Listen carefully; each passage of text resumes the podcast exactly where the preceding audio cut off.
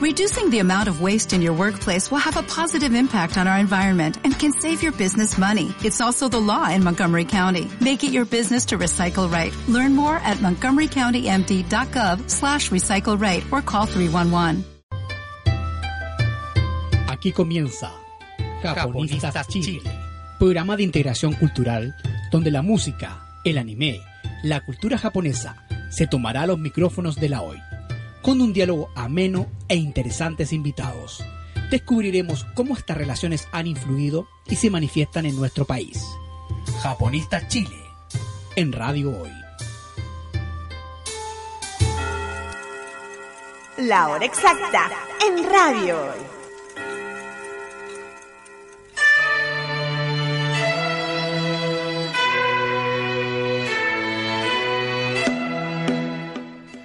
Muy buenas tardes, señores japonistas Chile, japonistas Radio. Estamos a 10 de agosto, empezando nuestro segundo programa de agosto de Japonistas Radio. Sí, el segundo programa de agosto y ya uno de los últimos de la primera temporada, ¿verdad, Pablo? Ay, sí, unos últimos. ¿Cómo estás, Constanza?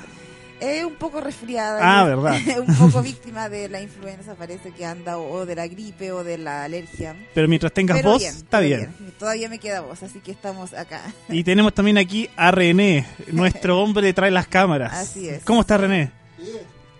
Qué bueno que te aparece, René. Que tengas un, que tengas un rostro. en- Sí, sí. Aunque, Sí, yo- aunque sí, yo creo que la gente que ha ido a las charlas que hacemos ya te reconoce, ya, Claro. ya, ya es famoso. Bien. nos está acompañando siempre con las cámaras. Claro. Lo está encandilando con la luz. Y antes de seguir, por supuesto que saludamos a Toyota con la voz de Gonzalo. Ya comenzó Factory Sale Toyota. Aprovecha los bonos hoy, porque solo hasta el 31 de agosto. Cotiza tu Toyota en www.toyota.cl. La oportunidad dura poco, tu Toyota para siempre. Muchas gracias Toyota y Gonzalo por el aviso. Pues bien, vamos como siempre con los avisos, que la lista afortunadamente es menos larga que la vez pasada. Así, va Eh, menos. claro, recordamos que estamos en el magazine cultural de Japonistas Radio más entre billetas que viene a las 7 y que ya pronto va a venir con su segunda temporada. Así es. Aprovechamos a, eh, a, a propósito de eso, de saludar también a los amigos de Nación Geek y Play Center que nos auspician también cada Con los semana. premios. Así es. Y por quedan premios, por cierto, así que estén atentos al programa de hoy. Sí, queda, quedan, quedan premios que los tenemos guardados y parece que nadie los quiere... Andan mañosos, hay, hay, parece. hay, hay un ganador que no se ha reportado, así que por favor, atentos. Sí, a lo mejor no está escuchando. Ahí vamos a ver si comenta algo en el programa hoy día. Muchachos, y también señalar que se nos unió a la familia de japonistas los amigos de Yatai, Así que es. hacen un exquisito ramen, así que pronto los vamos a tener acá en los estudios mostrando sus productos. Bienvenido, Yatai, muchas gracias. Sí, era necesario, era necesario que, que hubiera un auspiciador como Yatai que, que, que nos mantuviera gorditos y bonitos aquí en el programa. No sea coqueto, hombre. Bien. Y por supuesto tenemos que dar el lanzamiento que nos tiene emocionados a mí y a Constanza, que tiene que ver con este amiguito que tenemos aquí Así sobre la es. mesa y que hable que mejor la directora de esta idea emocionante. Les comentamos a todos que ya el libro viene en camino, muy probablemente estará a la venta en las próximas semanas y ya hay dos lanzamientos ya planificados listitos. El primero es el día 30, jueves 30 de agosto a las 7 de la tarde en la librería del GAM. No se lo Exacto. pueden perder, vamos a estar presentando el libro, hablando de la influencia del anime, un poco de la serie, ¿no? Sí, por supuesto. Eh, lo consideramos un evento muy importante porque eh, es uno de los pocos libros eh, de literatura de anime.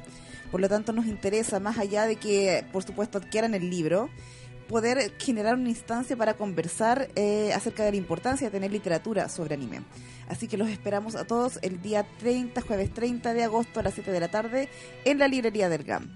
Y luego de eso, tres días después, el día 2 de septiembre, los Ajá. esperamos a todos en Dragon Ball Expo 4. ¡Yay! Porque la ñoñería no para, así que queremos Así más. Dragon Ball, más Vamos a lanzar el Vamos libro en su ambiente natural, con toda la fanaticada, con todos los fans de Dragon Ball. Eh, va a estar el libro a la venta, así que no dejen de asistir y de acompañarnos en este segundo evento de lanzamiento.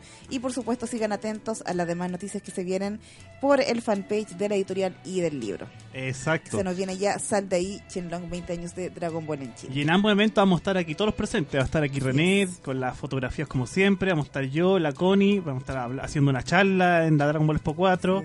Estarán los chicos entre ñetas también. Así que vamos a estar todos ahí El presentes. magazine cultural presente de Radio Hoy. Claro, el que nos quiera conocer, los que nos quieran hablar temas ñoños, vamos a estar ahí, vamos a poder conversar con la gente Así también. es. Y otro aviso importante, te- con respecto al libro también. What? What? Acuérdense que tenemos, nuestros queridos auditores, un descuento especial de Por la librería El GAM con Japonistas Radio, que Por consiste supuesto. en un 15% de descuento en lo que es la colección de literatura japonesa. Así es. ¿Y, y por qué con el libro? Porque este libro también me confirmaron que aplica el descuento de la librería El Va a GAM. ser parte de la colección de literatura japonesa Así del GAM es. y va a tener también, por supuesto, el 15% de descuento aplicable a la promoción, así que no se la pierdan. Y acuérdense que para solicitar el descuento, nosotros subimos la, hace dos semanas atrás la tarjeta, está disponible en Instagram y en Facebook, la tarjeta que tienen que mostrar para demostrar que escuchan el programa y quieren un descuento de la librería del GAM sobre literatura japonesa. No necesita imprimir, solamente mostrar Claro. el- el- la tarjetita en su celular La tarjeta y digital, estamos claro. listos. Exacto. Y nos falta anunciar el Congreso Alada, que se va a realizar los días 24, 25 y 26 de abril de 2019 en la Facultad de Ciencias Sociales e Historia de la Universidad Diego Portales. Eh, llamado El Estado del Arte de los Estudios de Asia y África en Chile. Para más información ingresar a www.alachile.com o escribir al correo estudiosasiaafrica.gmail.com. Y, Otra gran oportunidad para toda la gente que quiera aportar en el ámbito académico claro, con eh, Asia y África, por supuesto. ahí pueden ir a escuchar charlas interesantes, no solamente de, de Japón, que es lo que hablamos acá, sino que China, Corea, eh. África, Medio Oriente. Interesantísimo ese, ese encuentro. Es más, más importante porque, como hemos dicho acá, se juntan académicos de alto nivel. Y aquí en Chile, nada Claro, menos. Entonces, claro. una gran oportunidad que no se pueden perder. Así que ya anótenlo en su agenda, aunque no, aún no exista una agenda para 2019, anótenlo igual en alguna parte para que vayan el próximo año a, a ese interesante congreso. Pues bien, ¿y por qué René está acá? Chan, chan, chan. Esa Me es acaba de decir por qué está acá. ¿Qué hace René acá? René nos acaba de decir que tiene un interés también particular por este tema que vamos a hablar hoy día cuando llegue nuestra querida invitada que la vamos a presentar en su momento. Ah, perfecto. Esta semana recordamos el día 6 y ayer 9 de agosto se conmemoró en Japón los dos atentados atómicos Así es. ocurridos en 1945 que se les considera sí, el fin de la Segunda Guerra Mundial. Exactamente. Y Japón, como año a año, los conmemoró con ofrenda, estuvo en, los lugares- en ambas ciudades, ofre- ofrendas flora- florales, estuvo el primer ministro, hizo palabras, hicieron actos en torno a esto. Pero a pesar de que ya fue hace más de 70 años, ¿sí? Sí. Poco más de 70 años. Eh, de todas formas, las repercusiones sociales y culturales hasta el día de hoy son fuertes. Y eso es lo que vamos a hablar hoy día, ¿no es cierto? Interesantísimo tema. Claro. Sabes que yo creo que el tema de la bomba atómica es probablemente lo más reconocido en cuanto a Japón. Sí. Cuando sí, uno habla de Japón, sí. eh, es un tema reconocidísimo. Y me sorprende ahora que mencionas justamente la fecha, que son 70 años, que es mucho, pero a la vez no es tanto. Mm. Y es que fue un tema tan histórico y tan importante, un punto de quiebre tan, tan crucial, que cuesta creer que todavía no lleguemos al siglo desde que se cumplió eso. Exacto. Y aún así, en ese tiempo que no es tan amplio, el cambio que se produjo fue tremendo y en Sí. poco tiempo. Un Es gran in- tema que da mucho para hablar. Sí, Eso significa lo- que una herida abierta todavía. Y lo otro es. también que en el, en el aspecto social, en el aspecto cultural, en el aspecto también artístico, marcó un antes y un después en la Exacto, cultura japonesa. exacto. Y lo otro, un pequeño alcance. Lo que pasó en Hiroshima, Nagasaki, hace 73 años, para ser exactos, Perfecto. la situación fue tan extrema que se hizo una ley para que no se volviese a ocurrir este tipo de atentados atómicos como tú comentabas. Claro. Se está estipulado en la ONU y también en la UNESCO. Y por eso, justamente por ese mismo tema, como se, se condena el uso de armamento nuclear, por eso desde el año pasado hemos tenido estas condenas y reproches contra Corea del Norte. Así es. que Es cosa, de ver, es cosa de ver a Akira, que es una de las series animadas Claro. japonesas que refleja de mejor forma esos atentados. Exacto. Recordemos que desde el año pasado eh, tenemos el tema de Corea del Norte que ha sido fuertemente condenado y reprochado por este desarrollo de carrera armamentista atómico. Fuerte. Yes. Y bueno, afortunadamente este año la relación entre ambos países, entre Estados de Corea del Norte y, y Estados Unidos, han dado un vuelco. Y estos dos países han, nego- han hablado, negociado, y ahora afortunadamente eh, pueden conversar y sentarse a conversar sobre un posible desarme nuclear. Así es, no menor. ¿Algunas palabras, René? Sí, hay en el, el sentido bastante pena por este asunto del, de las bombas atómicas. Siempre, año a año. año. Y prácticamente el hacer Estados Unidos eh, ejecutar estas bombas atómicas eh, no solamente afectó a Japón, Mm. afecta generalmente a muchos países que están alrededor de Japón. Sí, por supuesto, por supuesto. Y, y obviamente, eh, por el punto de vista mío de las imágenes, eh, se ven bastante crudas. Mm. O sea, no solamente ahí han destruido naturaleza, han destruido la misma humanidad o la misma sentimiento que tenían antiguamente, que se ha ido restaurando poco a poco, eh, a nivel de muchos años, para poder que Japón es lo de ahora Sí, sí, sí, sí. tuvo que hacer un sacrificio enorme después de este bombardeo. Obviamente nadie le gusta una guerra Mm. y obviamente Estados Unidos en ese tiempo pasó la línea delgada que corresponde al tirar estas dos bombas. Exacto. De hecho, más que un atentado contra el mismo Japón, la bomba atómica fue un atentado contra la humanidad. Podríamos extenderlo a ese Así nivel. Porque nunca antes se había usado contra la misma humanidad, sino que este- han habido, habían ensayos nucleares pero en el Pacífico. Pero aquí por primera vez tenemos población civil más encima, que ni siquiera mucha estaba enterada de la, de la guerra, ni, ni estaba vinculada. ¿Y tú sabías que tras la bomba atómica hay un cambio en la estructura política de Japón? Sí. Ya no es quien gobierna el emperador. De hecho, Hirohito se zafa de todos estos atentados. Él es, él es absuelto. El primer ministro japonés de ese entonces quien es, quien es condenado a muerte. Y él Ajá. se retira a la vida privada a estudiar lo que es la botánica, lo que es eh, la artesanía y lo que es el arte Mm. nipón. Y él es el primer ministro. Desde ese entonces quien empieza a regir lo que está sucediendo en Japón y por eso Claro. tenido este avance tan significativo. Exacto, Interesante exacto. eso. Pues bien, aquí los que ya nos están mirando por streaming se habrán dado cuenta que llegó nuestra querida y esperada invitada. Tenemos aquí con nosotros en el estudio a la autora en filosofía, mención en estética y teoría del arte de la Universidad de Chile, magíster en historia e historia del arte de la Universidad de Chile, licenciada en estética de la Universidad Católica y profesora de filosofía de la Universidad Metropolitana en Ciencia de la Educación. Tenemos a Claudia Lira con nosotros. Bienvenida. Buenas tardes, Claudia. ¿Cómo estás? Gracias. ¿Te costó mucho llegar? Bastante, estaba en Campus Oriente. Entonces Ah, llegar vienes de allá. Fue como una travesía. Ya, mira, vecino de René. vecino de René que vive por ahí cerca. Gracias por venir. Muchas puesto de acuerdo, irnos juntos. claro. No, yo no, Gracias Claudia por venir. Sabemos que desde meses atrás que te estoy molestando para que vengas al programa, pero no habíamos tenido la oportunidad de, de coincidir en la fecha, ¿verdad? No, pero bueno, ya estoy aquí. Así Sí. que aprovechemos. Hubo entre medio un viaje a China también que Sí, y se interpuso llegando. entre Sí. la, la visita de Claudia acá al programa. Ah, Pero qué bueno tenerte acá. Gracias por Gracias por la invitación. O sea, gracias por venir, en realidad. Bien, pues Claudia, tan justo estábamos aquí haciendo la introducción entre los tres, eh, hablando sobre la conmemoración de esta semana de los atentados atómicos a Japón. Entonces estábamos haciendo una introducción, recordando más o menos las fechas, reflexiones iniciales, pero tú nos propusiste unos temas a conversar hoy día. Aquí los tengo. No sé si están en orden cronológico o tú quieres empezar por uno... Mm, No necesariamente, pero sí están relacionados eh, los cuatro, digamos, los cuatro temas.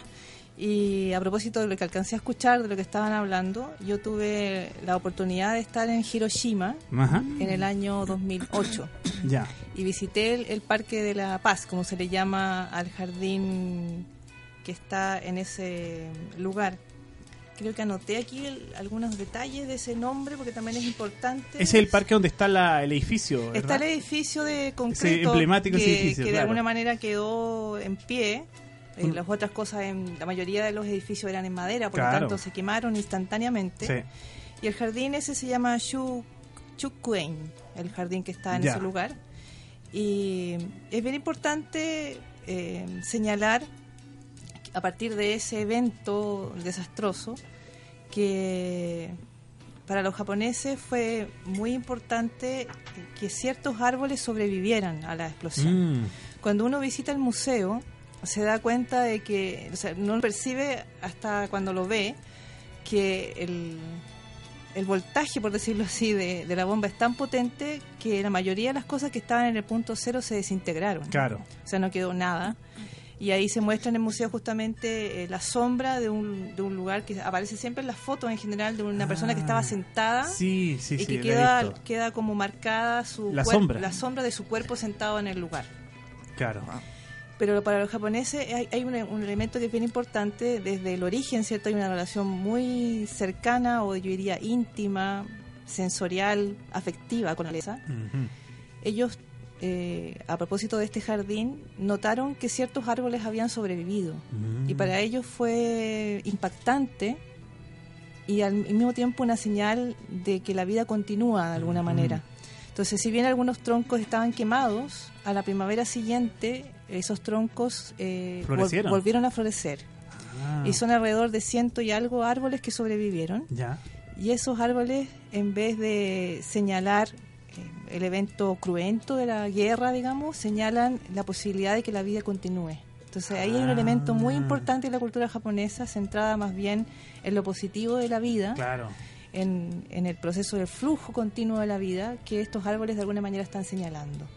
A mí me llamó mucho la atención porque vi hace poco un video de, de Hiroshima donde se dice los árboles nos cuentan en silencio su historia. Mm, Y esa es una actitud muy poética, muy presente siempre Sí. en el Japón, de aprender de la naturaleza.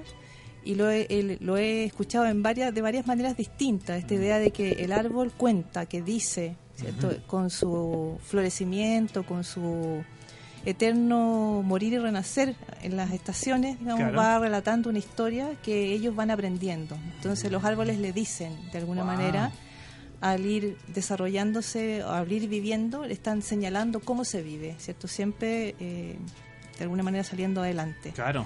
Sí, y, y fue como muy bonito ver eso. Entonces, eh, estos árboles que sobrevivieron eh, empiezan a ser, de alguna manera, símbolo de la vida que continúa, símbolo de una especie de optimismo, de que vamos a salir adelante, Ajá. y los árboles van ayudando y acompañando en el proceso de restauración del Japón. O sea, Ah. eh, los japoneses no se sienten solos porque están en este vínculo con la naturaleza. Y eso Claro. es, un, es un elemento muy esencial de esta cultura. ¿cierto? Que no es un sujeto y un objeto, sino que el- la naturaleza es sentida como un sujeto, Claro. como un otro que me acompaña. Y eso está, y traje aquí varias cosas porque dije, "Ay, aquí voy a aprovechar Sí. de que tenemos público. Pláyate, pláyate nomás. voy a aprovechar y dije, voy a señalar algo que a mí me llama mucho, o sea, que me gusta mucho, lo- cada vez que lo leo en realidad, eh, a mí me vuelve a llenar el corazón de emoción y de una belleza infinita, ¿cierto? Es el discurso de aceptación del Premio Nobel de Literatura eh, eh, que Kawabata eh, dice el, el 12 de diciembre de 1968. Entonces a él siempre le dicen que hable de la naturaleza, o más bien dicho, él a propósito de, de dar las gracias por este premio, eh, dice voy a hablar de lo que es esencialmente japonés. Y al hablar es, de eso habla de la naturaleza y cita a dos monjes, a dos monjes que escriben sobre el paso de las estaciones. Ajá. Entonces, si tú te remontas a la primera literatura escrita en el Japón, que es una la primera, la primera novela del mundo, ¿cierto? Eh, eh, escrita por Murasaki Shikibu, ella también en la primera hoja del texto, y Seishonagon también, sobre todo Seishonagon dice, en la primera página dice, en la primavera me gusta tal cosa, en el otoño recuerdo esta otra cosa. Y son todos elementos de la naturaleza, la niebla o los sauces. Entonces hay en ese recordar eh, de ciertas imágenes de la naturaleza un sentimiento, Mm. que es el sentimiento de cómo se siente la naturaleza en esa estación del año. Una apreciación estética. ahí. Es una apreciación estética que te va dando una cierta sabiduría y te va moldeando sensiblemente. Ajá. Entonces, está en el origen de la literatura y Kawabata, como recibiendo este premio, vuelve cierto a este Ah. origen común de esta relación de larga data del pueblo japonés con la naturaleza. Y dice, en primavera, flores de cerezo. En verano, el cuclillo. En otoño, la luna. Y en invierno, la nieve fría y transparente. Y después dice, luna de invierno, este es de otro autor, Ya. Dice luna de invierno que vienes eh, de- las nubes a hacerme compañía, el viento es penetrante, la nieve fría. Entonces el primer poema que lee Bata es de Dogen. Entonces uno de, de los monjes fundamentales del budismo zen. Ya. Entonces y después lee otro poema de Mioe. ¿cierto? que es del siglo XIII, Dogen también es del siglo XIII. Y dice, eh, cuando me piden ejemplos de mi propia caligrafía, dice, en realidad yo prefiero a menudo mencionar a estos dos monjes. Entonces hace referencia a la tradición. Mm. Y, y es muy interesante porque de alguna manera eh, tanto el haiku como la literatura en general japonesa es más bien descriptiva de la Sí. naturaleza, no es Sí, sí, interpretativa, no es analítica, no es crítica. Y en este primer discurso, imagínate, en la primera página, él hace una introducción de lo que dice Mioe respecto de este poema que finalmente termina el párrafo. Y dice, en la noche del duodécimo día del duodécimo mes del año lunar de 1224, con cielo nublado y luna oscura, yo estaba sentado en meditación zen en el pabellón Kakyu. Cuando llegó la hora de la vigilia de medianoche, al cabo de mi meditación, descendí desde el pabellón situado en la cima hacia la base de la montaña. Y fue entonces cuando la luna surgió de entre las nubes e iluminó la nieve. Con la luna como compañera, ni el aullido del lobo en el valle me producía temor. Cuando llegué al llano, nuevamente las nubes envolvían a la luna. Como la campana estaba señalando la última vigilia, ascendía una vez más hacia la cima y la luna saliendo de entre las nubes me vigilaba por el camino. Al llegar a la cima y entrar en el pabellón, la luna, que perseguía las nubes, parecía ocultarse detrás de una cumbre distante y me pareció que me hacía secreta compañía. Entonces, esta idea de decir secreta compañía, por ejemplo, o decir mientras estoy en la montaña, eh, la montaña y yo nos miramos, por ejemplo, o la luna y yo estamos también mirándonos, es, Ajá. esta expresa esta visión del pueblo japonés de una relación íntima Sí, sí, sí. con la naturaleza.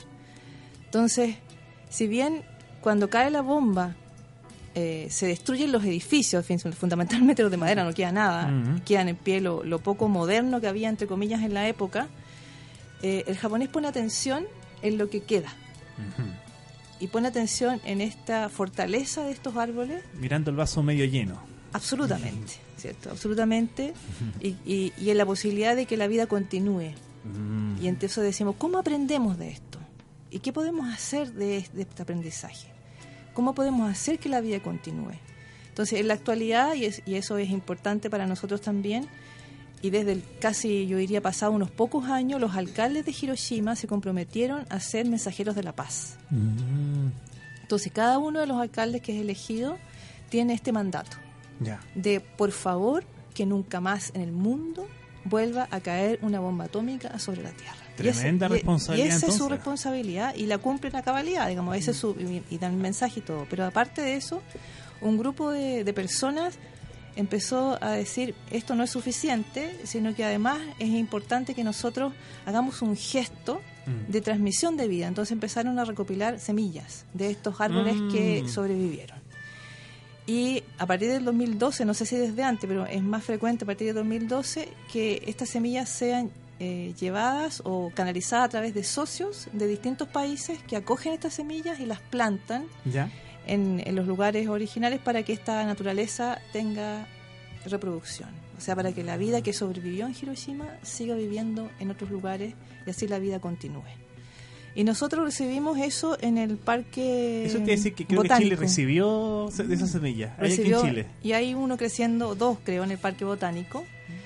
Y como gesto también de, de poner en el espacio museo, ese gesto también de, de mensajero de la paz, ese árbol se llevó al Centro Nacional de Arte Contemporáneo Cerrillos, hace, Ah. creo que hace un par de años atrás. Ajá. Estuvo durante un mes el árbol ahí, esto, mostrando y comunicando, y eso es muy importante, con su Mm. presencia callada, esto comunicando el transcurso de la vida sobreviviente, fu- fuerte, ¿cierto? De estos árboles que, a pesar de la locura humana, ¿cierto? logran sobrevivir a, a ese desastre de una mente enloquecida que Claro. se lanza, ¿cierto?, sobre la tierra. Y ahí volvemos justo al inicio de que los árboles nos siguen hablando en silencio. Sí. El árbol está ahí, pero nos está dando un profundo mensaje Sí. de lo que aconteció en Japón. Y, y es un elemento muy importante porque volvamos al chino.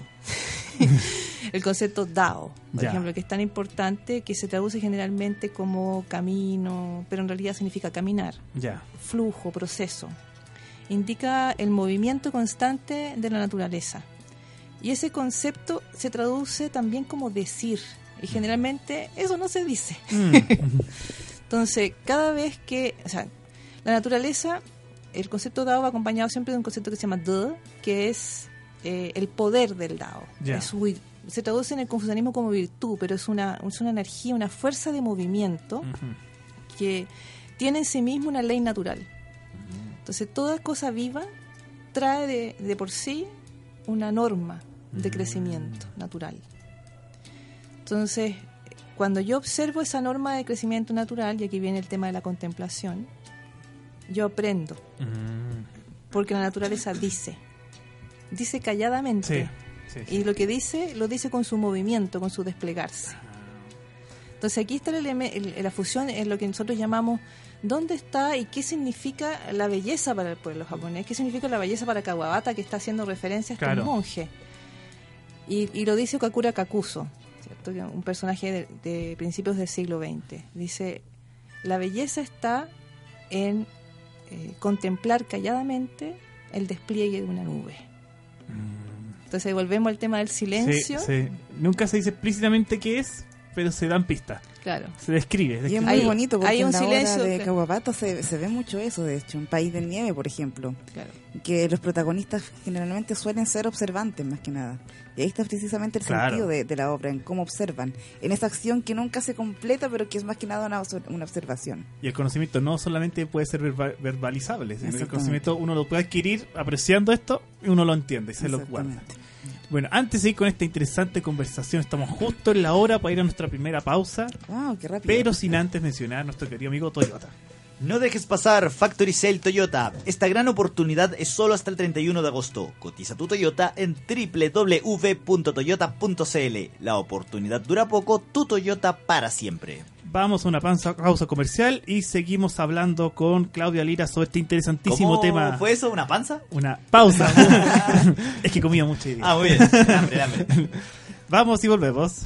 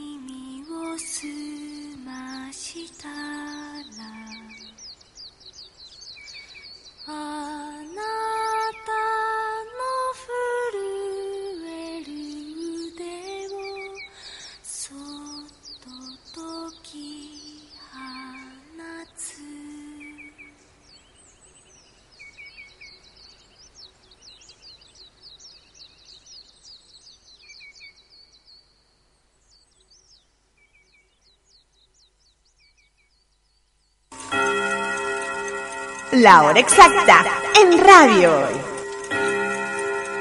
Son las 5 con 34 minutos. No te separes de la compañía de Radio Hoy. Somos Radio Hoy, la primera radio 100% dedicada para los fans, la música, los deportes, la cultura y mucho más.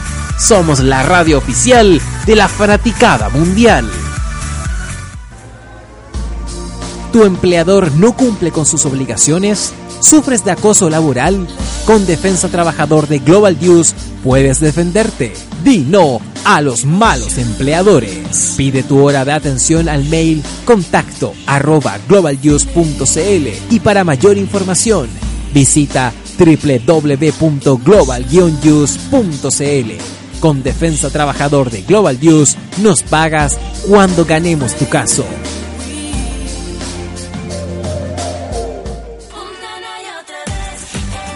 Una na y otra vez, Lali Espósito suena fuerte en la radio oficial de la fanaticada mundial.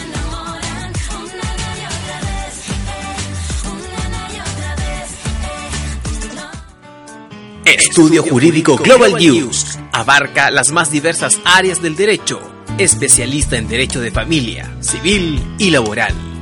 Las deudas te agobian. Global News te ofrece diferentes mecanismos jurídicos para tu defensa y tranquilidad. Para consultas y atención personalizada, escríbenos el mail contacto arroba global o visita www.global y pide tu hora de atención sin costo. Estudio Jurídico Global News. Estamos, al, servicio, de la, gente. Grupo ASAT. Vanguardia en tecnología e información. Especialista en desarrollo de IoT, gestión del cambio, servicios cloud y mucho más. Visítanos en www.gruposat.com. Así de rápido pasará Factory Sale Toyota. Pero si la aprovechas, puede durar para siempre. Factory Sale Toyota. Aprovecha los bonos hasta el 31 de agosto. La oportunidad dura poco. Tu Toyota para siempre. Personaliza tus ideas con Estampados MG, una excelente alternativa de estampado de poleras, tazones, cojines, delantales, entre otros, especializados en personalizar souvenir para los fanáticos del fútbol. Encuéntranos en Facebook y síguenos en Twitter como arroba estampadosmg. Despachos a todo Chile. La mejor opción de precio y calidad. Estampados MG. El Faro Deportivo. Deportivo. Media partner oficial de Radio Hoy.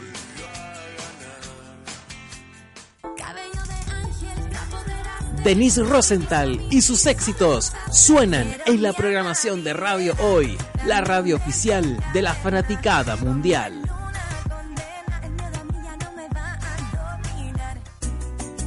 Cuivo.cl es un sitio de comercio seguro y libre para todos los que quieren comprar y vender cualquier cosa de una manera segura, fácil y gratuita. En cuivo.cl puedes encontrar autos, casas, ofertas de trabajo, artículos para el hogar y mucho más. Nuestro servicio está dirigido a toda la población, pero nuestra oferta también incluye a las empresas locales que quieran publicar sus productos y servicios a la gente. Cuivo.cl, donde buscar y ofrecer es más fácil. ¿Quieres que tu marca llegue a miles de personas? ¿Buscas hacer crecer tu negocio? Envíanos un mail a radio arroba radiohoy.cl y sé parte de nuestra parrilla programática. Únete al equipo de auspiciadores de la Hoy. Deportes, cultura, noticias e información. Todo esto lo puedes encontrar en Radio Hoy, porque la información es ahora. Comienza haciendo lo que es necesario, después lo que es posible y de repente estarás haciendo lo imposible.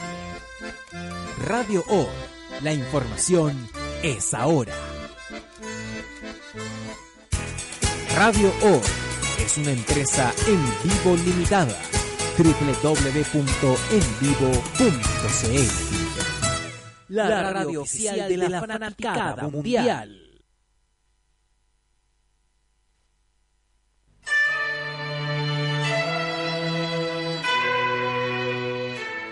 Estamos de regreso, segundo bloque Japonista Radio, con Claudia Lira conversando sobre otra conmemoración de los atentados atómicos contra las ciudades de Hiroshima y Nagasaki. Antes de seguir, vamos con el aviso de Toyota por parte de Gonzalo.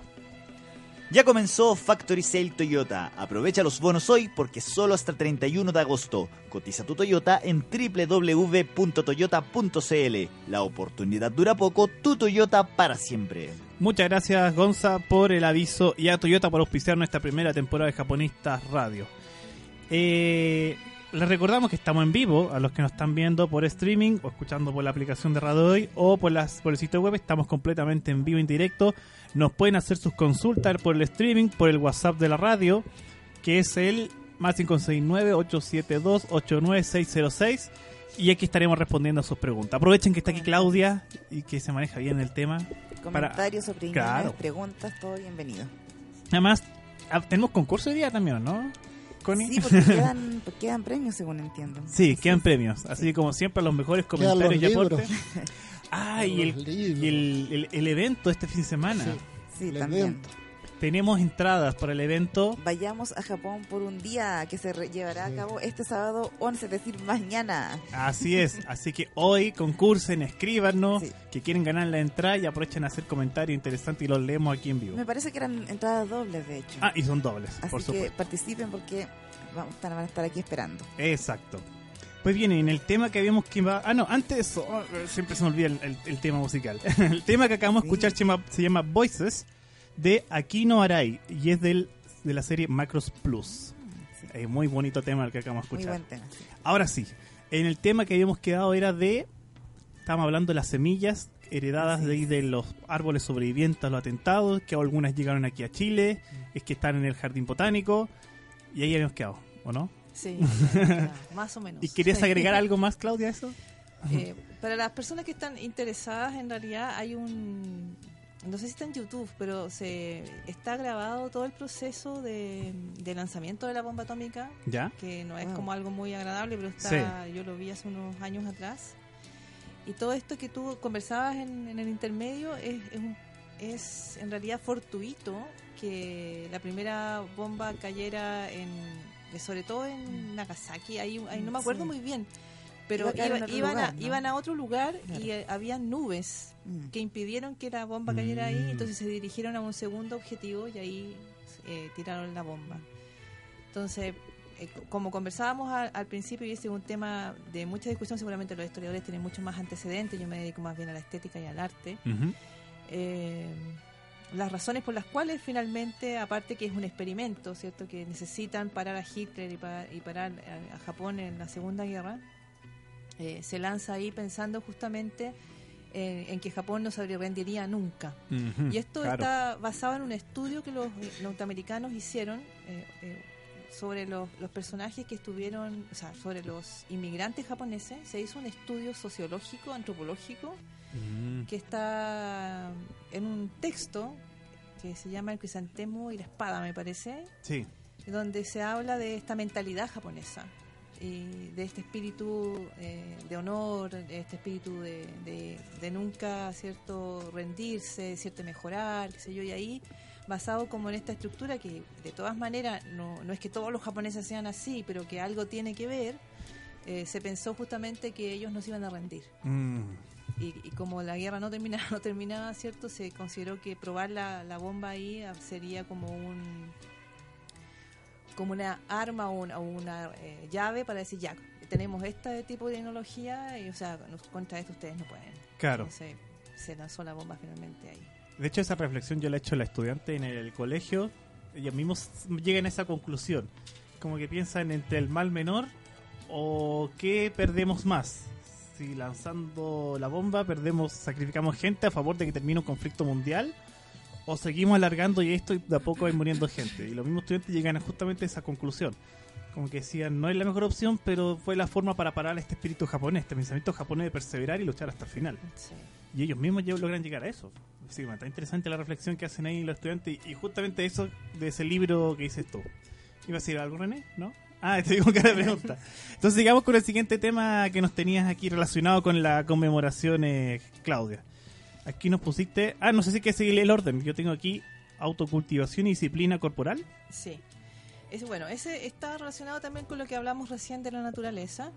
Tiene que ver con la formación artística y con el rol que tiene la sensibilidad en la cultura japonesa. Mm. Entonces, cuando se habla de cultivado o ser culto, eh, en Japón tradicionalmente no se entiende que una persona que no sea sensible ante la naturaleza, aunque domine muchos textos y maneje mucha información, sea culta. Mm. Tradicionalmente es así. Eso no quiere decir que los japoneses actuales sean de esa manera, Claro. pero sí en lo que significan las tradiciones mismas, como ir a mirar ginkgos o ir a mirar eh, momiji, qué sé yo, en otoño, que son árboles que cambian de color y el proceso de cambiar de color eh, permiten saborear de alguna manera eh, la entrada y la profundización del otoño hasta Mm. transformarse en un rojo profundo que es como que el otoño se quema y se muere y entra en el invierno. Eh, es algo que está extendido por todo el Japón. Incluso uno cuando ve las noticias estando allá, y si es- está en primavera, por ejemplo, eh, aparte de dar el clima, la, no- la persona que da las noticias te- dice, en la isla de no sé cuánto están floreciendo los primeros eh, Ah, cerezos, ya. y van mostrando el proceso de floración del, Mm. del cerezo en las distintas zonas del Japón, Ya. para que las personas puedan viajar, ir y apreciar los cerezos en flor. O sea, hay una herencia de este pensamiento de la apreciación. Hay una. Sí. Se permea ahí hasta el noticiario. Claro, está, así está. Entonces dice, en el- los templos tanto y en las zonas tanto empezaron ya a florecer los cerezos para que los que estén en esa zona vayan a apreciar. Entonces, Hanami, que es la fiesta del cerezo, Claro. significa mi es mirar, Hana es flor, mirar flores. Entonces, en el proceso de mirar flores, tú te vas cultivando. Mm. Porque lo- por lo que decíamos anteriormente, el decir callado del despliegue de la naturaleza te va formando. Ya, sí. Y esa es la cultivación. Ah, muy diferente a lo que entendemos acá de Claro. ser una persona cultivada. Aquí se O entiende sea- por el conocimiento duro, el que sabe harto.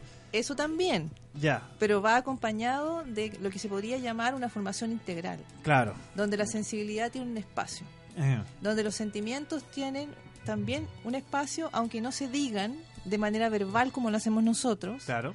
sí se dicen de manera artística. Ajá. Entonces, por ejemplo, el Ikebana, que yo sé que hay otras personas que han venido a la radio y han hablado sobre el Ikebana, Ujú. Y aquí me voy a referir básicamente a Mokichi Okada, que es la práctica que maneja Matilde Galvez, ¿cierto? La tuvimos aquí a claro, a la Mati. a la Mati, yo sé por, por eso sé que la, la menciono. Eh, eh, ahí toda la naturaleza, ¿cierto?, está en una flor. Ya. Entonces, tú tomas la flor, la cortas, y algunas personas dicen, no, pero la cortas, y entonces eso es, eh, es antiecológico. pero resulta que la flor tiene un tiempo determinado de existencia. Y a veces cuando tú la pones en un florero, dura mucho más de lo que duraría cuando está Ah, claro. eh, en su entorno natural. Claro. Pero tú la tomas no con un sentido de cortarla, sino que la tomas con un sentido de traerla al interior de la casa para que la naturaleza ingrese a la casa y tú estar vinculado. Entonces, si no puedes ir al jardín, porque estás enfermo, por ejemplo, la, tu mamá, por ejemplo, te puede traer una ikebana y tú te vinculas y así estás conectado con la vida. Esa conexión ¿cierto? te permite, eh, esa conexión en términos estéticos se llama incitación, es un concepto estético en la filosofía oriental. Y esa incitación te transforma la conciencia, te transforma el estado de ánimo, no, tanto- no solamente la psiquis, sino que también el cuerpo. Y eso está estudiado en la actualidad fisiológicamente, que cuando tú vas a un bosque, eso se llama, por ejemplo, en Japón se llama Shinrin Ryoku. Cuando tú vas a un bosque, te baja la presión arterial. Ah, eso sí lo he escuchado, sí. Claro, entonces hay una esa incitación que se, se manifiesta en términos concretos estéticos como colores diversos, formas, texturas, olores, sabores. Todo eso es la incitación estética, te incide en tu estado anímico y también te forma. Entonces tú vas en ese mirar la flor que te trajeron del Ikebana, tú vas cultivándote, vas aprendiendo el decir callado de la naturaleza y te vas conectando con algo que es muy importante que es la atención. Ajá. Porque cuando tú miras en profundidad, empiezas a ver los detalles de algo. Sí. Que eso es bien importante y ustedes todos que son medio japonosos acá saben Sí, eso. lo somos. Claro. Bueno, uno ve una hoja, la ve la primera vez, pero después si la miras con atención empiezas a ver los tintes que tiene, por ejemplo, el verde tiene un poco de naranjo, tiene un poco de amarillo Sí. y empiezas a ver las nervaduras, y empiezas a ver la textura y la forma se va haciendo más nítida Mm. y tú en ese ir profundizando en la mirada, tú vas teniendo un sentimiento. Y ese esa es una transformación de la conciencia que en términos estéticos se llama escucha. Mm. Entonces tú, tú cambias, ahí hay un cambio de la conciencia que es de pasar de la mirada superficial a la escucha, que es una mirada en profundidad. De hecho, me estoy acordando, lo dices tú, entre los invitados que hemos tenido, hemos analizado también el ukiyo y el sumie. Me estoy acordando de la exposición que hubo el año pasado, con Inter el año de Relaciones Chile-Japón, una exposición de sumie en el Centro Cultural Providencia. Y ahí se llegaba a ese nivel que decías tú, que justamente el sumie va muy acompañado de lo que es la meditación. Y en esta, entre las, las pinturas que teníamos ahí, eh, la gente se preguntaba, pero ¿cómo con la acuarela tú puedes llegar a ese nivel de detalle del pelaje del animalito, el detalle de la hoja? Y me estoy acordando que está muy ligado a eso que estás diciendo tú de la meditación y la observación de la naturaleza para llegar a ese nivel de detalle. El, el escucha que dices tú. Claro, porque cuando tú eres un artista, parte de tu formación no es solamente aprender una técnica. El- la parte más importante de tu formación es el contacto con la naturaleza, porque Eso. ahí tú aprendes todo eso que tú acabas de decir, los detalles, la Mm. profundización. Entonces, si tú quieres pintar bambú, tú tienes que ser bambú. Claro. Y para ser bambú, tú tienes que tener una relación de larga data con el bambú, que significa la contemplación profunda del bambú en toda su, digamos, camino de vida. Mm. Desde que semilla hasta que brote, sale, se desarrolla y tiene distintas formas de ser durante las estaciones. Entonces, un buen pintor de bambú no se transforma en un maestro hasta después de 15, 20 años de haber Claro, tenido esta, esta Sí. relación. En el fondo tú te casas con el bambú y tienes una relación de amor con el bambú en el Mm. sentido de estar para el bambú, estar ahí para Sí. él. Entonces, en ese sentido es la cultivación un desarrollo de tu propia sensibilidad en compañía. Entonces, cuando dice e- este monje ahí, que yo siempre lo, lo cito, ¿cierto? Dice, iré al otro lado de la montaña, ve allí también, oh luna, noche tras noche nos haremos compañía. Ah, y ahora tiene todo sentido. ahora no entiende más. Eso es. Ah. Entonces, ¿tú cómo vas a pintar la luna si la viste una vez, dos veces, tres veces? Claro. Porque en el contemplar constante, eh, tú vas estableciendo esta relación y vas profundizando y la luna ya no está afuera, está dentro de ti.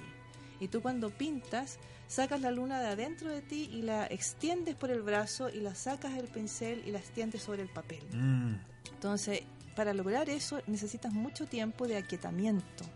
Necesitas mucho tiempo de una entrada en ti mismo. Entonces, Mm. todo artista que seguramente, no sé quién, si habrá venido María José, ¿quién vino María? ¿Quién? ¿Cuándo? ¿Quién vino a la radio? Tuvimos a María José en una oportunidad. Claro. Sí. Ah, Ella- sí, sí, sí. Todo sí. esto que yo estoy hablando, ella lo vive como artista, digamos. Y ella lo entiende porque ha sido su proceso de formación también.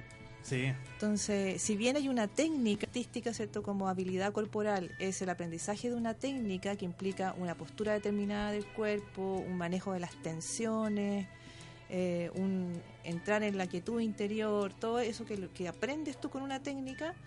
Lo más importante, aparte de la técnica, es esta otra relación. Porque tú, aunque manejes bien la técnica, si no tienes la sensibilidad, tu obra no va a ser maestra. Claro. Entonces, la formación integral del artista implica que la gran maestra es la naturaleza. Y tu segundo maestro es alguien que ya tiene una relación con la, con la naturaleza, ¿cierto? y tú aprendes de él también su sensibilidad, pero además aprendes la técnica. Claro. En el fondo lo que nos está diciendo tú es pulir la sensibilidad corporal para, para detectar esos detalles de la naturaleza, el, el- el escuchar la naturaleza, la, la vibración de los colores, las texturas y poder transmitirla. Claro. Y hay una pregunta que yo le hice una vez que vino acá Francisco López, de la escuela Chacuhachi, que en, en el caso del arte oriental, ¿cuándo es lo solemos lo solemos eh, entender bajo el concepto de arte occidental, pero aquí llegamos a un nivel que es de meditación. Entonces Sí. la pregunta no antes que se me viene a la mente, ¿cuánto es de meditación, cuánto es de arte? O si podemos decir que es arte realmente, si, si tiene que llegar a esos niveles de meditación para permearlo una, una pintura. Sí, bueno, eh, yo llegué a estudiar el Japón por la meditación.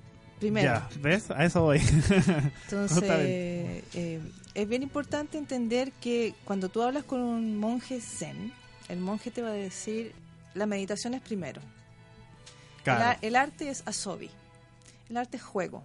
Mm. No porque el juego sea algo de bajo nivel, sino porque el juego requiere de que tú estés presente en el instante también. Mm. Pero tú no puedes acceder al juego de la presencia del instante si no practicas meditación. Porque la meditación es una práctica de, de la atención concentrada mediante un esfuerzo que te permite entender a lo largo del tiempo lo que es la atención. La atención no es la sensación física, pero tú empiezas a, igual que como te relacionas con el bambú, te relacionas con la atención a través de la sensación primero, la sensación corporal. Mm. Entonces tú relajas el cuerpo en una postura determinada, serenas tu corazón, serenas tu mente. Pero y eso tiene etapas. Ya. Etapas que duran mucho tiempo ir saboreando esas distintas etapas. Entonces, en el caso de, de- de- de Oriente o de Japón, primero es la meditación y después viene el arte. Es como lo, Sí. es, es lo que se llega al, lo final, el objetivo final. No, es, no se empieza al revés como acá. Sí, no yo quiero hacer arte, yo voy a estudiar arte. No, son paralelas. ya es claro. Son paralelas. Entonces, eh, el arte japonés tradicional es una meditación en movimiento. Eso es el arte tra- tradicional japonés. la Hoy me gustó ese concepto. Sí. Meditación Es- en movimiento. Sí, eso es una meditación en movimiento. Entonces, cuando tú aprendes eh, sumie o aprendes ceremonia de té o otra arte, eh, la Mati y yo, por ejemplo, eh, nos, nos certificamos en ceremonia de té hace poco. Tú ahí te das cuenta porque tú ves la ceremonia, ves al maestro, pero no ves todo lo que significa adquirir ese despliegue del cuerpo Claro. natural que a ti te deja como asombrado, porque en Mm. realidad cuando uno está con un maestro usted se queda así como... Y Sí. empieza, y empieza a tener como una, una experiencia que no sabes muy bien qué es, pero tú, entre alegría, gozo, paz, todo ese tipo de cosas. Toda la ceremonia está hecha para que tú logres ya llegar a la, a la sala de té tranquilo, un poco más depurado, digamos. Pero al, al enseñarte, tú- todos los movimientos son estudiados. Sí, sí, sí, sí. Entonces tú, tú tienes que tomar así, así. Entonces tú lo- al aprenderlo vas viendo que, que sale un poco así el movimiento, un poco como cortado. Sí. Pero cuando ya lo adquieres, y lo porque lo repites mil veces, y eso es algo que está escrito en los textos, el ejercicio mil veces repetido, es lo que te da la maestría. Tú ya llega un momento en que el movimiento está tuyo también, así como la luna está dentro, el bambú está dentro, el movimiento también. Entonces tú te concentras, concentras la atención y simplemente fluyes con Ya. lo que ya sabes y le entregas a quién? La fe, al cuerpo. Entonces ahí está lo que se llama sabiduría corporal. Ah, interesantísimo. Un bonito. Se llama, eso se llama Yu-Gi-Oh, el nombre japonés. Sí, Bien. la sabiduría Es un corporal. concepto muy bonito que me llama la atención porque si bien es cierto que se percibe distinto en Japón, creo que también de alguna manera lo podemos vivir. Pasa Sí. con los bailarines, por ejemplo. Sí. Es muy distinto, eh, uno sé, mucha gente cree que para ser bailarines, y de hecho es así, hay que tener una preparación física, hay que aprender cómo se hace un movimiento, eh, no es llegar y bailar, digamos. Pero cuando uno ve a un bailarín experto en, en el escenario, uno no ve solamente movimientos técnicamente bien hechos, sino que ve algo que es bello y que es bonito y que es estético y que lo, lo relaciona con lo que dice Claudia, que también, eh, por supuesto, es parte del arte, ¿no? El movimiento deja de, lo dejas de ver cuando el artista realmente lo está sintiendo y lo justamente lo Claro. después de haberlo practicado mucho y de sentirlo, lo convierte en algo estético, en algo bonito, en algo que fluye Sí. de manera na- más natural. Entonces, muy bonito percatarlo, percatarse de eso de esa manera. O las artes Claro, marciales, que también. un Sí. aprendiz, uno que eh, hace movimientos toscos que no le sale, pero el maestro ya ni piensa los movimientos, le salen fluidamente. Y uno trata de imitarlo, uno dice ya, hizo así, después allá, pero no te va a salir nunca igual porque la persona tiene la maestría y el movimiento se vuelve tan fluido que no lo puedes imitar. Claro. Entonces, es muy bonito. Y Entonces, tomando las palabras de Connie, eh, pues, también he escuchado que el arte es arte cuando logra conmoverte y generar emoción en ti. Y ahí está lo que dice Connie, lo que dices tú, Claudia, que si una persona te llega a emocionar con esto y te llega esta comunicación de la ceremonia del té y del Ikebana, es porque el, el maestro realmente logra esto, te está transmitiendo emoción a través de la corporalidad. Sí, bueno, hay, hay varias cosas importantes. Lo que dices tú lo voy a usar para poder explicar Sí. un poco más. Eh, eh, Heidegger dice incluso en sus textos, dice, más grande es el maestro mientras más desaparece en su obra. Ah, ya, ahora me hace todo sentido con lo que estaba conversando. Entonces, aquí eh, uno podría decir, bueno, todo eso que está pasando, el maestro, ¿cierto? Es, eh, es como un ego que está... No, justamente lo que produce este tipo de entrenamiento es la suspensión del ego. Claro. Entonces, la persona está haciendo ahí un- una mente unificada con su cuerpo, gracias a la serenidad del corazón. Eso es lo que ocurre ahí. Entonces tú ves gestos bellos. Y eso es lo que te permite eh, emocionarte, porque cuando tú ves estos gestos bellos y la persona está en sí misma, te, te logra captar a ti y ponerte en sí mismo. Eso está graficado en un eh, capítulo de, del I Ching, que se llama La Contemplación. Ya. La contemplación está hecho por dos trigramas. Abajo está la tierra y arriba está el viento. Entonces es la imagen de la contemplación. En un primer principio esa imagen eh, muestra cierto la unión de, lo- de dos elementos naturales que se interrelacionan, lo máximamente quieto, denso, con lo máximamente sutil y rápido, el viento. Y Ese- efímero. y efímero. Eso es la meditación. En términos energéticos los podemos ver que cuando tú te asientas y te aquietas, eh, eso permite que la energía se haga muy fina y ligera. Ya. Y eso es la iluminación en el fondo. Wow. Una energía muy rápida y ligera que te permite una percepción prístina de la realidad sin intermediario. Esa es una posible definición, aunque la, iluminación no se puede definir. Entonces, ahí hay otro elemento importante en la Quan, la meditación, la concentración, es que dice eh, cuando la persona está máximamente concentrada, de, de alguna manera eh, permite que los asistentes a esa concentración eh, entren en relación o vínculo con lo sagrado. Y eso lo dice el I Ching, que es del siglo, no sé, de 3000 antes de Cristo. Sí, sí, ya se sí. está explicando lo que es la contemplación. Entonces, eso se puede ver en los chamanes, se puede ver en un sacerdote que realmente esté conectado consigo mismo. Entonces, la concentración de la atención mediante un esfuerzo te permite eh, entrar en una dimensión que, lo que, como diría Heidegger, es la dimensión del ser. Entonces, eso es lo que produce la conmoción. Wow. Ver a un ser humano siendo, sin más. Entonces, cuando el bailarín va volando Claro. en el escenario, es, un, un hombre que está en sí mismo siendo en la unificación de mente y cuerpo y corazón. Y eso emociona, porque Sí, es lo que más sí, sí. cuesta. Cuesta estar unificado. Y eso es lo que yo busco lograr con los estudiantes en el colegio. Justamente estás dando ahí en el punto clave de que los estudiantes dicen, ¿por qué hay que estar concentrados? Porque cuando uno está transmitiendo este conocimiento, tú estás, de alguna forma estás haciendo que estos estudiantes se concentren en ese nivel de concentración para que capten el mensaje que está más allá del contenido. Ya, ¿y ¿qué es lo Y que falta ahí, Paulo? ¿Qué? Que la, concen- Sóplame nomás. que la concentración no es solamente mental. Eh, ah, sí, sí. Y ahí vienen los ejercicios cor- corporales, la respiración, la claro. postura, sí. La Sí, sí, atención debe ser puesta en la sensación. Entonces, yo voy a pasar, voy a hacer propaganda acá y, y para todo el mundo. www.satifloriarte.com Ah, voy a, voy a verlo, voy a considerarlo. ¿verdad? Ahí está explicado el método Sati, que no es inventado por mí, sencillamente es una, eh, ¿cómo se podría decir? Una adaptación del taoísmo del budismo Ah, para uso público. Maravilloso. Y hay una parte de, de un montón de ejercicios de atención en la naturaleza para que todo el mundo que quiera lo pueda practicar. Bueno, si quieres puedes seguir anunciando eso en el tercer bloque, porque ahora ya tenemos que ir a la segunda pausa musical y seguimos hablando en el tercer bloque y ya finalizando el programa del día de hoy con Claudia Lira. Así que vamos a la pausa, pero antes con nuestro querido auspiciador Toyota. No dejes pasar Factory Sale Toyota. Esta gran oportunidad es solo hasta el 31 de agosto. Cotiza tu Toyota en www.toyota.cl. La oportunidad dura poco, tu Toyota para siempre. Recuerden que estamos en directo, vamos a leer sus comentarios, para participar por los premios que tenemos. Pregúntenle a Claudia y vamos a la pausa y volvemos.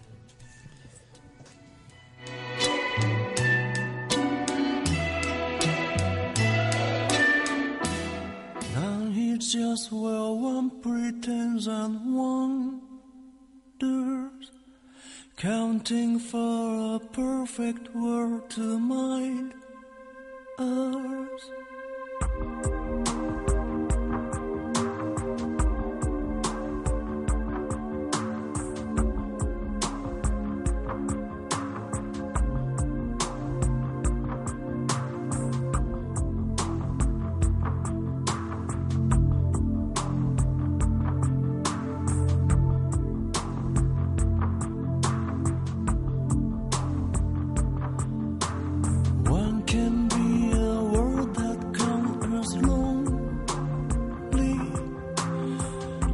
Can be as lonely as it can be, searching and pretending as we wander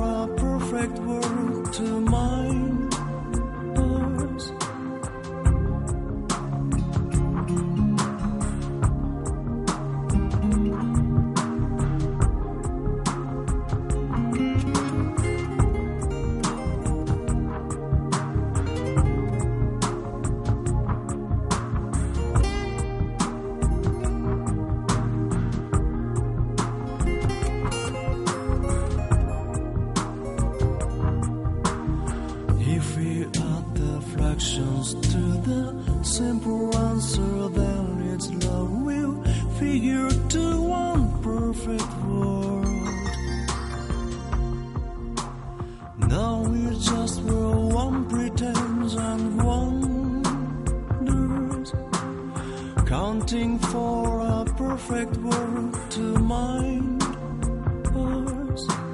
Now we just were one pretends and wonders, counting for a perfect world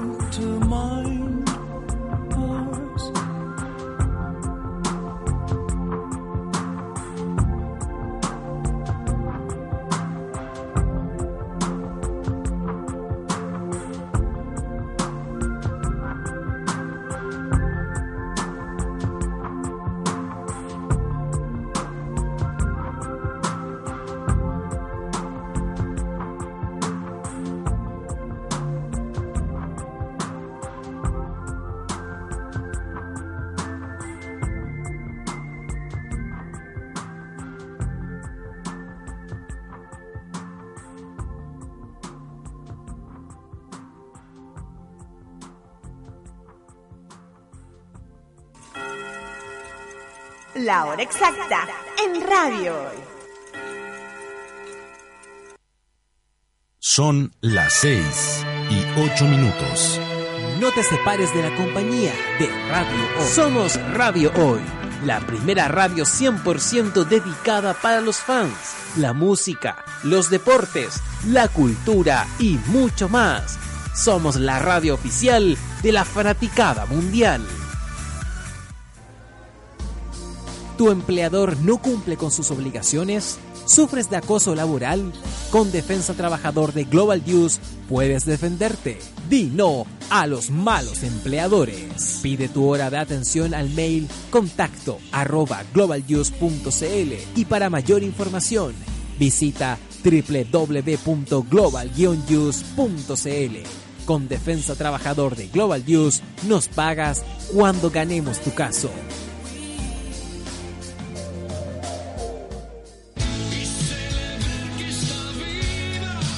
Las historias y melodías de Ricardo Arjona se toman la señal de radio hoy. la radio oficial de la fanaticada mundial.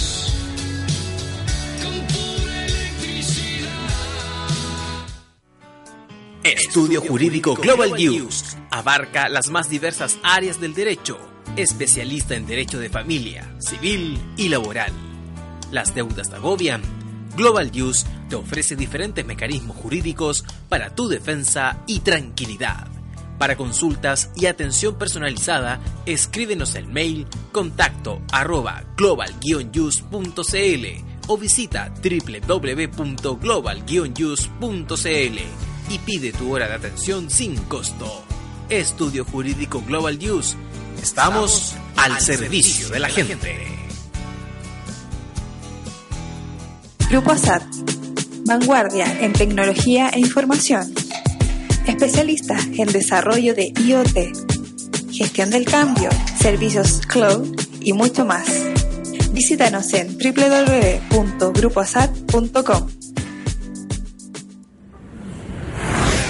Así de rápido pasará Factory Sale Toyota. Pero si la aprovechas, puede durar para siempre. Factory Sale Toyota. Aprovecha los bonos hasta el 31 de agosto. La oportunidad dura poco. Tu Toyota para siempre. Personaliza tus ideas con Estampados MG, una excelente alternativa de estampado de poleras, tazones, cojines, delantales, entre otros, especializados en personalizar souvenir para los fanáticos del fútbol. Encuéntranos en Facebook y síguenos en Twitter como arroba estampadosmg. Despachos a todo Chile. La mejor opción de precio y calidad. Estampados MG. El Faro Deportivo, portal informativo de los deportes nacionales e internacionales. Fútbol, tenis, rugby y más los encuentras en www.farodeportivo.cl. Faro Deportivo, media partners oficial de Radio Hoy.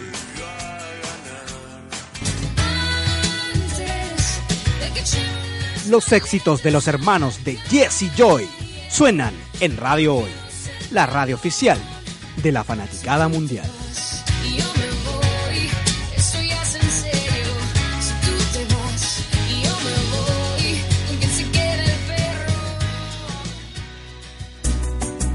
Cuivo.cl es un sitio de comercio seguro y libre para todos los que quieren comprar y vender cualquier cosa de una manera segura, fácil y gratuita.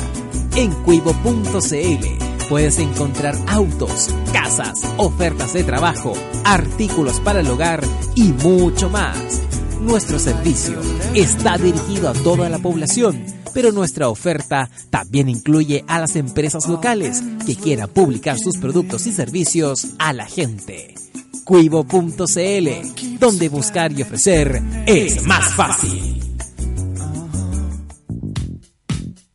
¿Quieres que tu marca llegue a miles de personas? ¿Buscas hacer crecer tu negocio? Envíanos un mail a radio arroba radiohoy.cl y sé parte de nuestra parrilla programática. Únete al equipo de auspiciadores de la Hoy. Deportes, cultura, noticias e información. Todo esto lo puedes encontrar en Radio Hoy, porque la información es ahora. En la vida podrás comprar solo lo que tiene precio. Lo que tiene valor, tendrás que conquistarlo. Radio Hoy, la información es ahora. Radio Hoy es una empresa en vivo limitada. www.envivo.cl La radio oficial de la fanaticada mundial.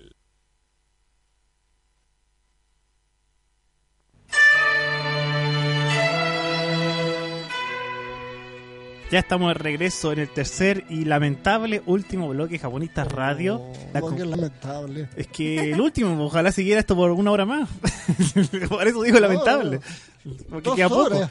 Claro, que Dos horas. dos, pro- horas el programa. Vamos a hacerlo Va- lo menos. vamos a hacer el- lo mejor Pero por eso, por dos horas. claro, por eso hemos hecho el llamado estos primeros días, estos viernes de agosto, de que si quieren una segunda temporada de japonista y más largo, Si alguien quiere ser auspiciador de Japonista Radio, que nos escriba a japonistaschile.gmail.com Para la segunda patita Claro. de la segunda Entonces, temporada de Segunda Japonista Radio. temporada ya se viene la segunda. Así que podemos hacer un programa de dos horas, dos horas y media, aquí, conversar ¿En de Japón. ¿Tres Claro. horas conversando?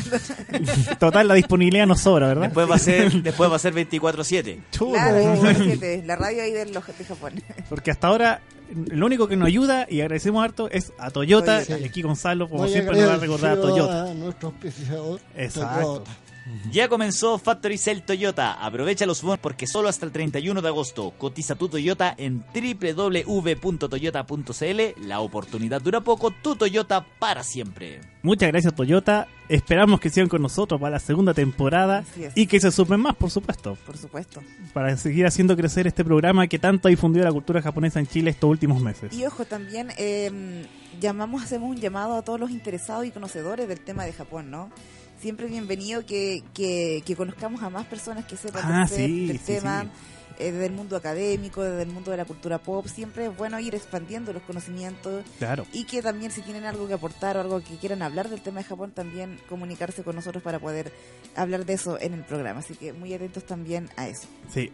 Y como siempre, ah, tercer bloque, el tema que acabamos de escuchar, siempre se me olvida anunciar los temas musicales y después me andan preguntando por mensaje interno en Facebook. Ah. Acabamos de escuchar Eso Perfect World de Masayoshi Furukawa, que es del anime La visión de Scaflón. Ese de ahí viene este tema que acabamos Ah, sonaba, de escuchar. me sonaba. ¿Cierto? ¿Cierto que sí? Buen tema. Y buen saludamos a los que nos están viendo por streaming. Tenemos aquí nuestra fiel auditora, a María Cristina, la Mari Cristi.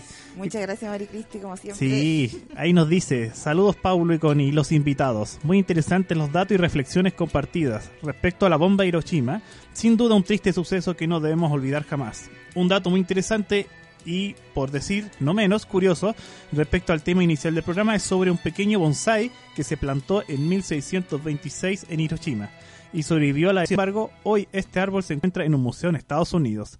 Oh, bonsai que sobrevivió se fue para Estados Unidos. Será una será una un llamado de atención para Estados Unidos como mira lo que nos hiciste. Toma, hazte cargo.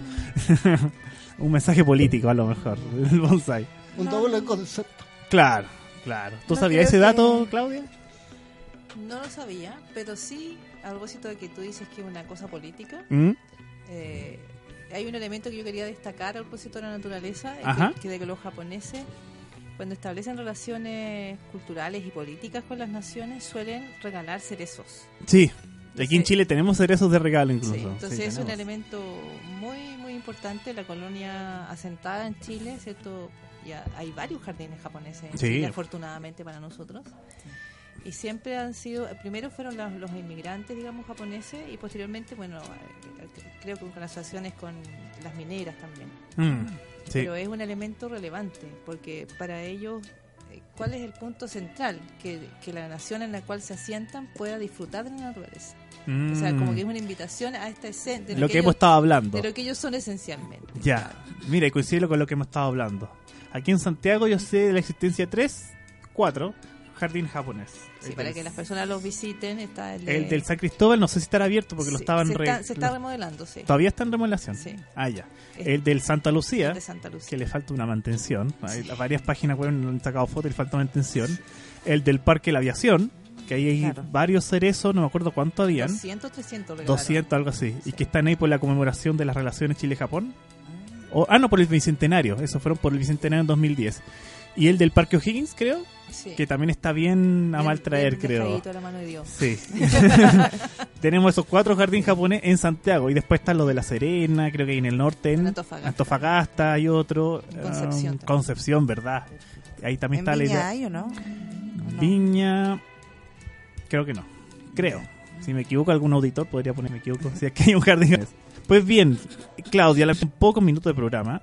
Así que no sé si alcance a hablar de los últimos temas que nos planteaste acá o quieres profundizar en uno. Por aquí tengo Hiroshima y su actual misión de paz. Ah, eso ya lo Sí, hablamos. ya lo Sí, ya lo hablamos, sí. Y la presencia de la visión de la naturaleza en la relación entre países. Eso, ah, lo, mira. eso lo acabamos de mencionar. Eso, estamos hablando Pero a de eso. propósito de los otros temas, quería eh, decir algo que es bien importante, que nosotros tenemos, o sea, yo trabajo con, con la Asociación Mukichi Okada y tenemos un concurso internacional de pintura infantil. Ya.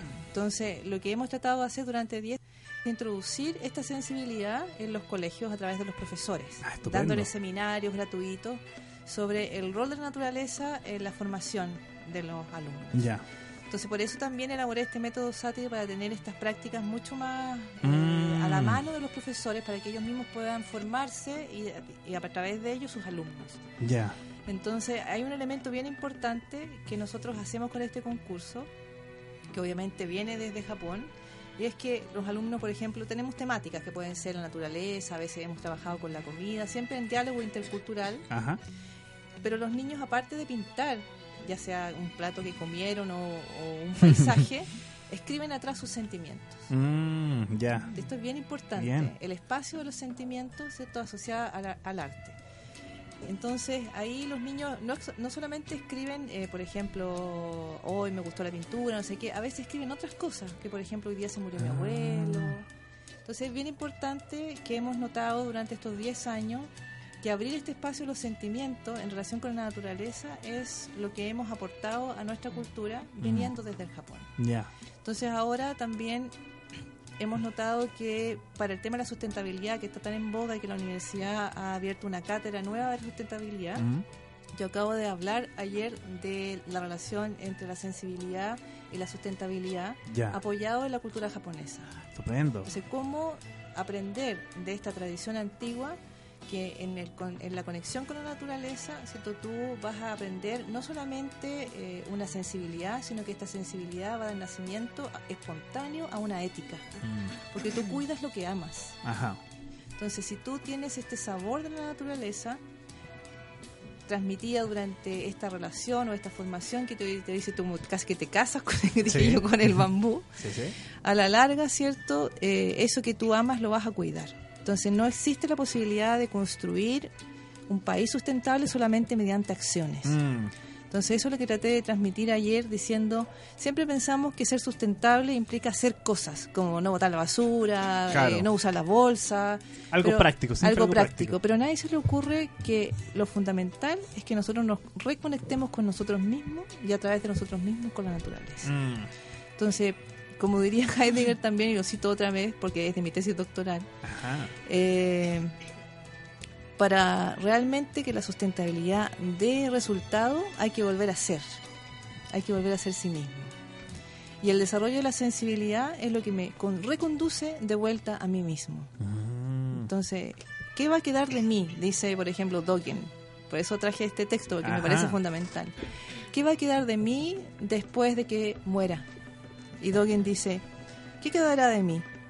El cerezo en primavera, el cuclillo en las montañas, las hojas de arce en otoño. Entonces, Eso- ese momento de conexión en que tú eres la hoja de arce roja en otoño, eres un ser percibiendo lo percibido en esta conexión, es la instalación en el ser. Y ahí tú te formas, formas tu sensibilidad y te nace espontáneamente una ética de cuidado, de salvaguarda, como dice Heidegger, de la Ajá. naturaleza. Entonces la sustentabilidad no son solo, solamente acciones. La paz no es solamente decidir no tirar la bomba atómica. Para que realmente haya paz, yo tengo que volver a la paz interior.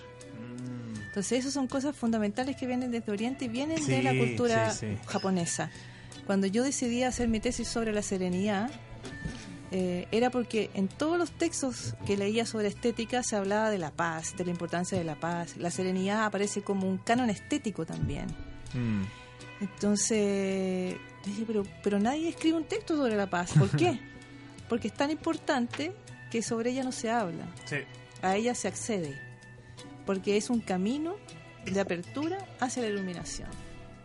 Cuando tú alcanzas la paz en meditación o la serenidad en meditación, no es que estés en la iluminación, estás recién empezando a abrir una puerta para conducirte a esa luz. Claro. Entonces, hacemos arte o hacemos artes marciales, ¿cierto? Para conectarnos con la paz, porque la paz no es el fin último, pero es la condición para el fin último. Qué interesante. Por eso Mm. y lo, que es importante. y lo otro que me, que me recordaste tú, esto del perdurar el tiempo, lo que dijiste tú, que es muy diferente a lo que tenemos la concepción moderna occidental del perdurar en el tiempo. Aquí, como lo hacía el, el hombre moderno? Yo, ¿qué, ¿Qué huella puedo dejar en esta vida yo? una estatua, el monumento, el que te recuerde algo físico que te recuerde el perdurar en el tiempo, una herencia cultural. Pero aquí tú me estás diciendo un concepto completamente diferente a esa idea occidental de lo físico, sino que el perdurar tiene que ver con lo más con espiritual, con la meditación, con el, mensaje, el vínculo. Es interesante ese contraste que tratamos de hacer siempre con lo- la mirada occidental y la oriental. Y ahora me dices tú el concepto de la paz, que nosotros vemos bien, entendemos más o menos qué es la paz, pero no, no, no llegamos más allá. Es- la, la paz la tienden a asociar a la, la no violencia. Hay paz, no hay violencia. Hasta ahí a veces llegamos. Pero hay un mensaje mucho más profundo que lo acabas de decir. Porque el- la paz es solamente la punta del iceberg lo que, lo que hay Sí, más allá. Es solamente la puerta de entrada. Eso, la puerta de entrada para algo mayor. Bien interesante. Connie, preguntas que, que nos quedan cinco minutos de programa, lamentablemente. La verdad es que ¿O te estás en un estado agónico? trance. sí. Estoy en un estado medio extraño, porque comentábamos al principio del programa, me quedó la duda. Esta visión de, de la relación con la naturaleza y esta visión de la naturaleza como este sinónimo de, de continuar viviendo, ¿es algo que se tenía previo a la Segunda Guerra Mundial o que estalló con ella o se manifestó con más fuerza eh, con la Segunda Guerra Mundial? es algo que siempre ha estado, pero la conciencia cercana de la... Mira, hay un elemento estético, un, un concepto estético que se llama mono no aguare. Mono no aguare es un sentimiento mezclado, como con muchos condimentos, que tiene... Es como nostalgia, pero la nostalgia tiene... tiene eh, como una comida thai, ¿cierto? Tiene como varios condimentos que aparentemente son contradictorios, pero no lo son tiene amor, tiene dolor eh, y tiene paz y tiene gozo también. Tiene cosas que aparentemente no, no deberían tener. claro. sí. Entonces, por ejemplo, Chi, que es un maestro del siglo VI, que es el que hace el vínculo del- de lo que podríamos decir taoísmo con el budismo zen, dice, no basta eh, pararse y contemplar. También hay que mezclar la contemplación o la quietud con la sabiduría. Entonces, si nosotros nos volvemos quietos solamente, por una concentración muy profunda en la meditación, y no, y no, sa- y no nos volvemos sabios, esa quietud es vacía. Entonces, ¿qué es la sabiduría? La sabiduría es ver la impermanencia. El movimiento del decir del Dao te permite ver que todo es impermanente. Y cuando tú ves que todo es impermanente, un poco duele. Sí. Pero al mismo tiempo estás en contacto con la belleza. Ves el flujo, ¿cierto?, de desplegarse la nube, como decía Cacuso. Ahí están los condimentos. Quedar en la, en la paz, o sea, quedarte en la contemplación, incluso sosteniendo tu dolor, te instala en la paz. ¿Cierto? Y instalado en la paz, gozas. Me recuerda un poco Wow. al no aguare. Muy bonito, me recuerda precisamente hablando de la nostalgia al concepto de, de lo sublime. Sí, Muy absolutamente. parecido. Claudia, nos quedan dos minutos de programa. Te regalamos dos minutos para que des anuncios, qué va a hacer, actividades, página Bueno, web.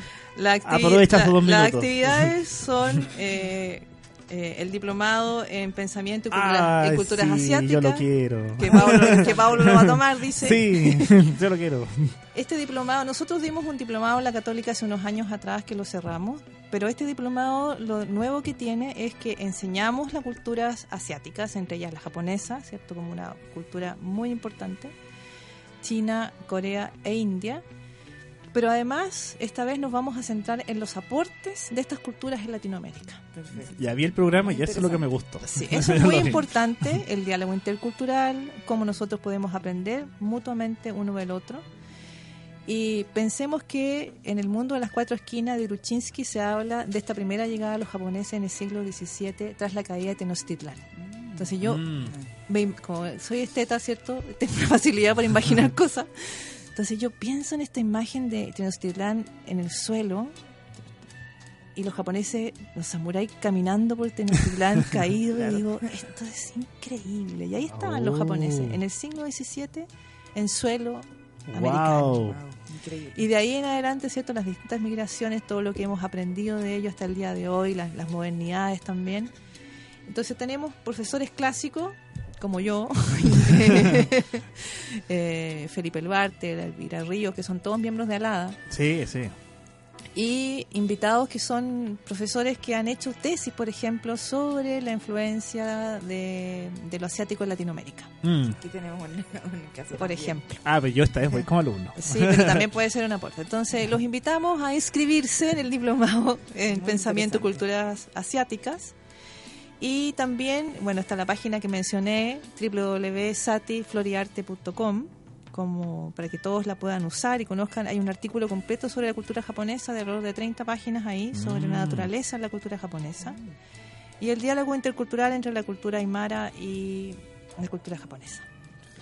Por ahora esos son los anuncios. Bueno, como le decimos a todos nuestros invitados, si tienes más anuncio, difusión, Claudia, escríbenos a Japonista y lo lanzamos por la página web o lo anunciamos aquí en el programa también.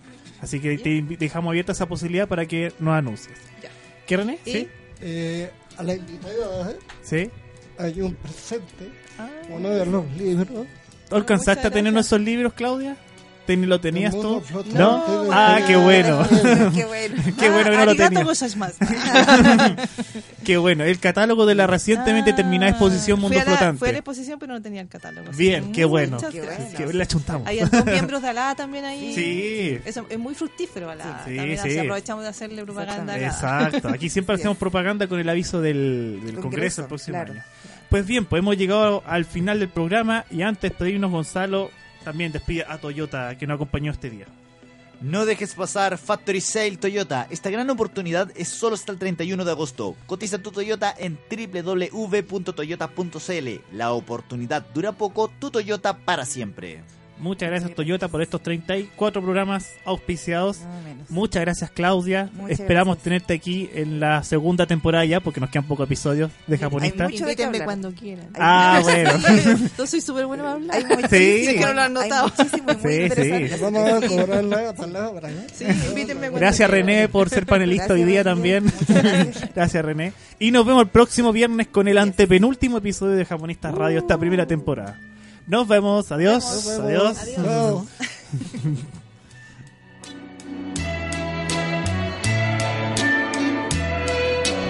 Cerramos la conversación y análisis de las diversas manifestaciones de Japón en Chile. Nos volvemos a encontrar el próximo viernes con un nuevo tema que permita entender y estrechar cada vez más nuestras relaciones. Japonistas Chile baja su cortina por el día de hoy.